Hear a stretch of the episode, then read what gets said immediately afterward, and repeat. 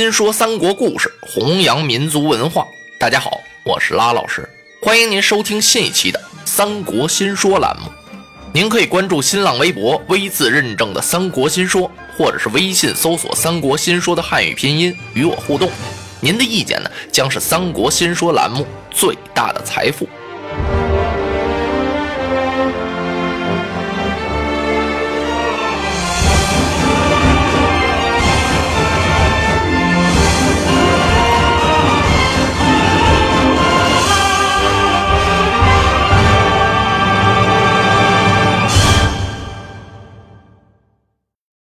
汉高祖刘邦斩蛇起义，建基立业，一统了天下。传位到了东汉后期，桓帝刘志继位。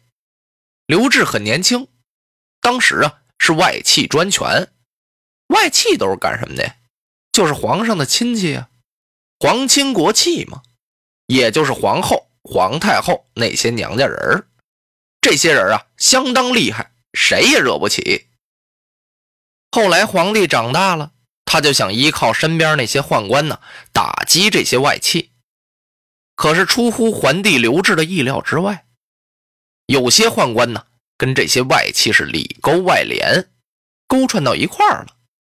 他们互相利用，互相倾轧，把这朝里朝外弄得是乌烟瘴气。满朝文武大臣，谁要是敢说句公道话呀，就立刻被他们指为党人呢。当时不是投进监狱，就是给暗害了。在东汉后期，不是有个党锢事件吗？就是指的这档子事儿说的。后来桓帝死了，桓帝没儿子，过继了一个，过继了谁的孩子呀？亵渎亭侯刘长的儿子，就给立为灵帝了。灵帝继位，当然就把自己的母亲董氏接进宫中，尊为太后了。灵帝年纪也不大，他执掌不了朝政，把朝里面啊所有的大权都归他母亲董太后掌管。其实呢，真正的权力也不在董太后那里，而是几个宦官的手中，就是那些太监。在汉朝的时候啊，也是个官名。当时呢，灵帝身边有这么十个人，这十个宦官呀，相当厉害。为首的这个人姓张，叫张让。还有赵忠、封续、段归、曹节、侯览、简硕、程况、夏运、郭胜，人称这十个人呀为十常侍。这十个人可太厉害了，他们狼狈为奸，勾串到一块儿，贪赃枉法，无恶不作，无所不为，是欺君罔上，卖官害民呢。当时的黎民百姓啊，对这十常侍是无比的怨恨，恨不得要食其肉。寝其皮。可是灵帝呀，对这十个人是更加信宠，他还尊称这张让为阿父，就是他父亲一样，拜简硕为大将军，把那几个呀都给封为列侯了。嚯，这十常侍是更加肆无忌惮，横行无忌。当时让他们给闹的呀，是天下大乱，民不聊生。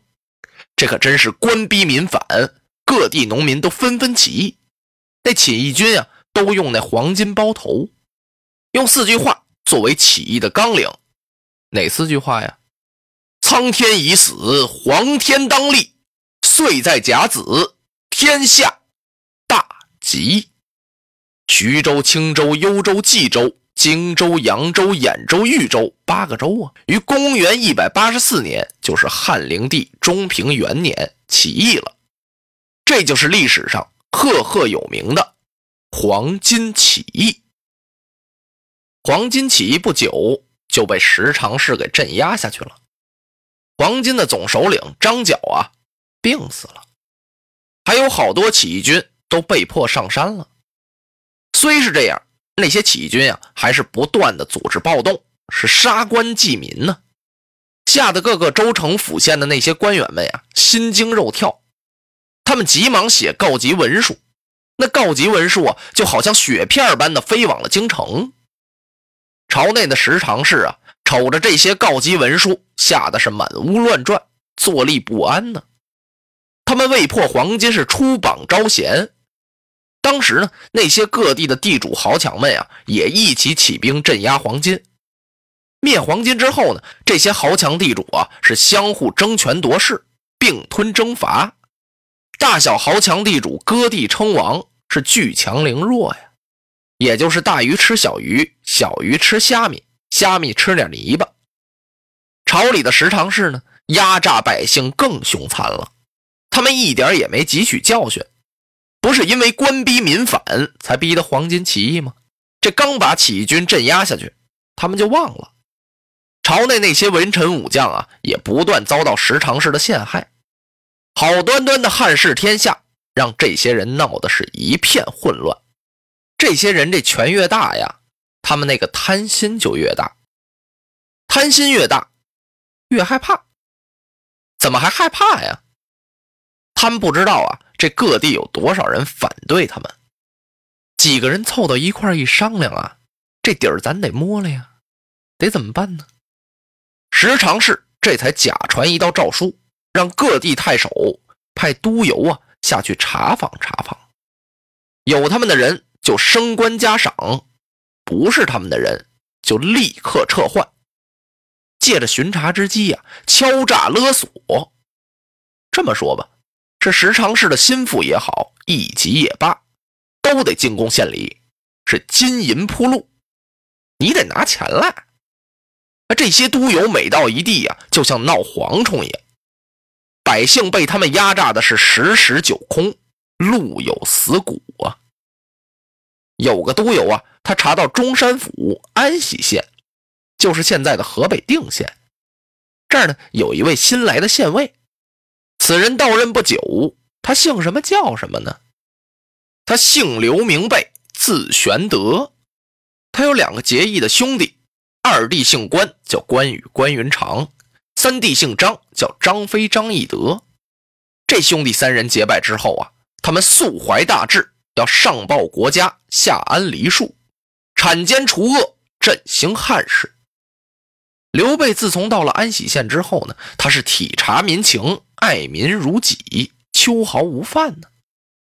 忽然这天呢，腾腾腾，院子里一阵脚步声，吧嗒，连笼这么一挑，打书房外面啊，慌张张进来一个人。玄德一愣，举目一看，不是旁人，正是自己身边的县吏。孔先生，这个县吏啊，就类似于清朝时候的师爷吧？哎，孔先生，呃，为何这样慌张啊？哎呀，大人呐，呃，朝中十常侍派了督邮，马上就要来到我们安喜县了。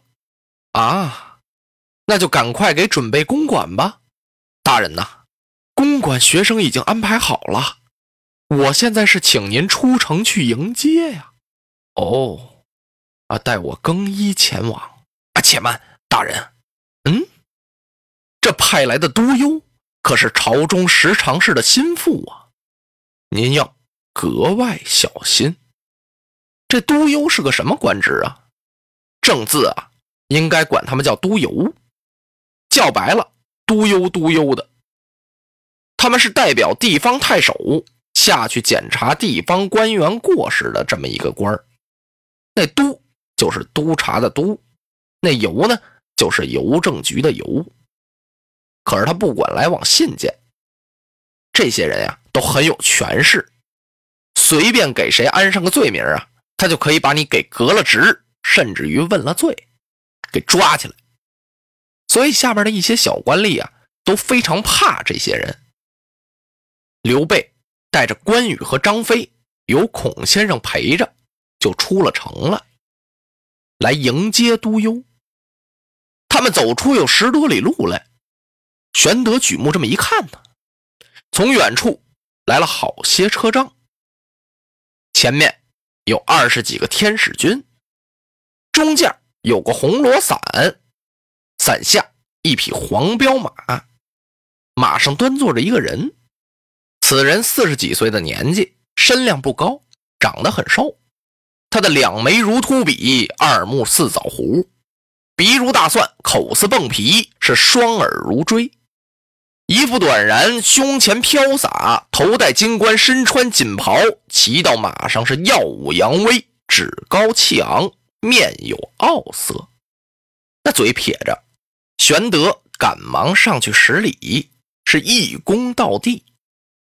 安喜县尉刘玄德迎接大人，来迟。吁！督邮把马给勒住了，他没搭理玄德，连一眼都没看。他转过脸来问他身边那个亲随：“此地距离安喜县城尚有多远呢？”啊，启禀大人，举目便是。那么安喜县尉怎么不前来迎接呢？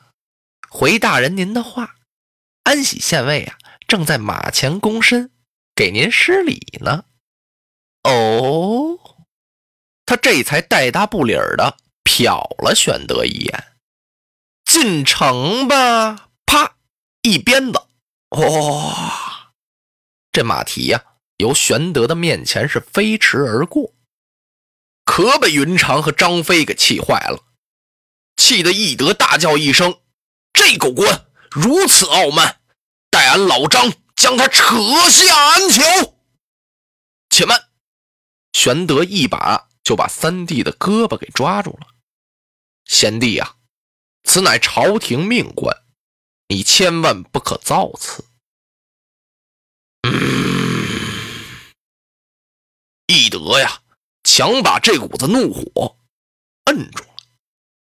哥几个只好在后面跟着吧。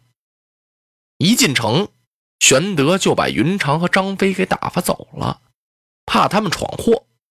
自己到馆驿来伺候。这督邮进了馆驿啊，这么一看，心里就老大的不高兴。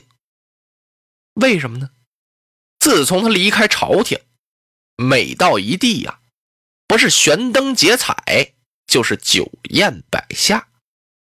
现在他进了驿馆一看呢，是冷冷清清，四壁空空，什么都没有。督邮转念一想。也许这位太尉另有安排，来人呐，伺候大人。县尉到没到馆驿呀？已经在这儿恭候多时了。叫他进来。是。刘备呢？随着这叫声啊，就来到了厅堂，还得给十个礼儿啊。都邮大人在上，安喜县尉刘备这厢参拜。嗯，玄德施完了礼，往那儿一站，督邮这才上上下下仔细打量刘备。在道上啊，他根本没看，现在这一瞅啊，把督邮吓了一跳。哎呦，他看刘备相貌非凡呢，与众不同。刘备身高在七尺开外，面如冠玉，眉分八彩，目如朗星。鼻直口正，大耳垂肩，都有打了个齿儿。等了一会儿呢，他看刘备没什么表示。哦，都邮就明白了。哼，刘县尉大人，你是哪里的人呢？回禀大人，卑职乃涿郡人士。什么出身呢？卑职乃中山靖王之后。孝景帝玄孙，玄德这话还没说完呢，都有火了。他用手一拍桌案，啪，把玄德吓了一跳。大胆，好大的口气呀！你敢冒充皇亲，该当何罪呀？嗯，应该是诛灭九族。哼，你当本行院不知道啊？你看这是什么？他一回手。拿过一个匣子来，玄德不知道这匣子里装的是什么呀？卑职不知。这里面是安喜县黎民百姓告你的状纸。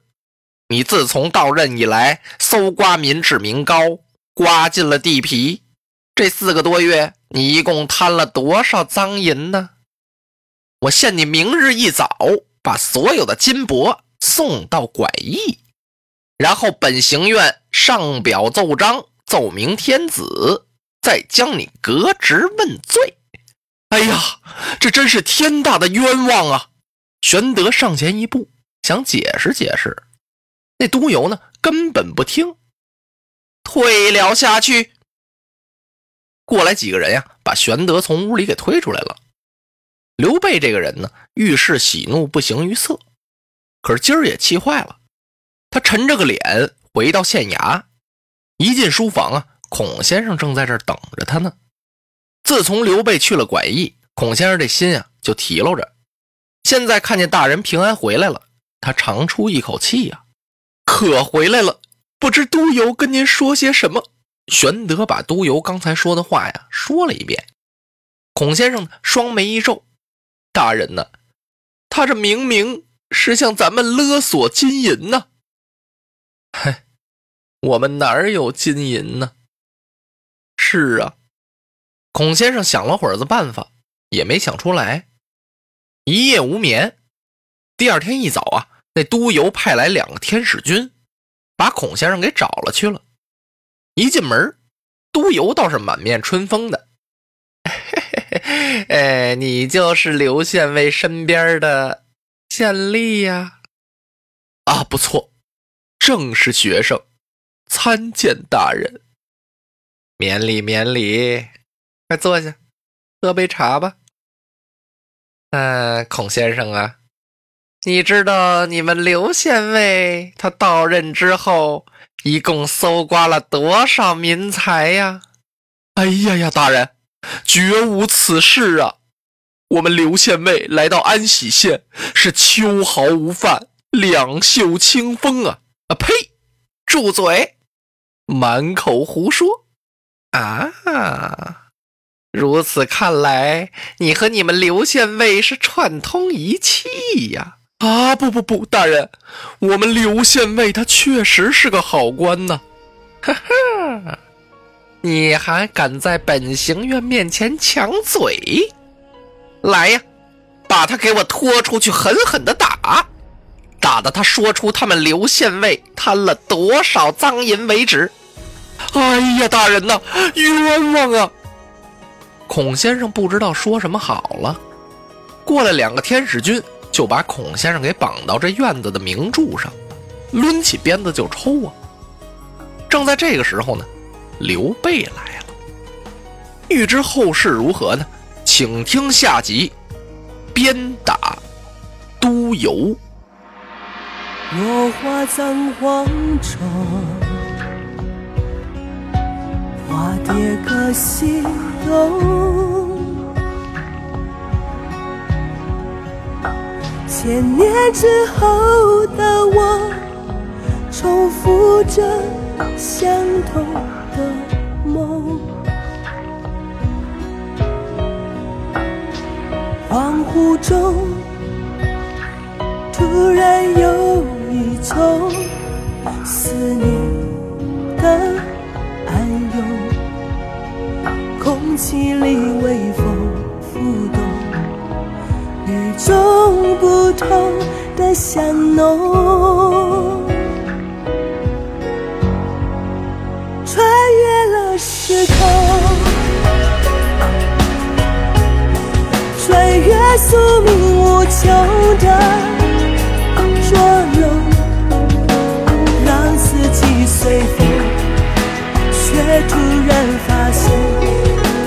那条线一直在你手中，穿越了时空，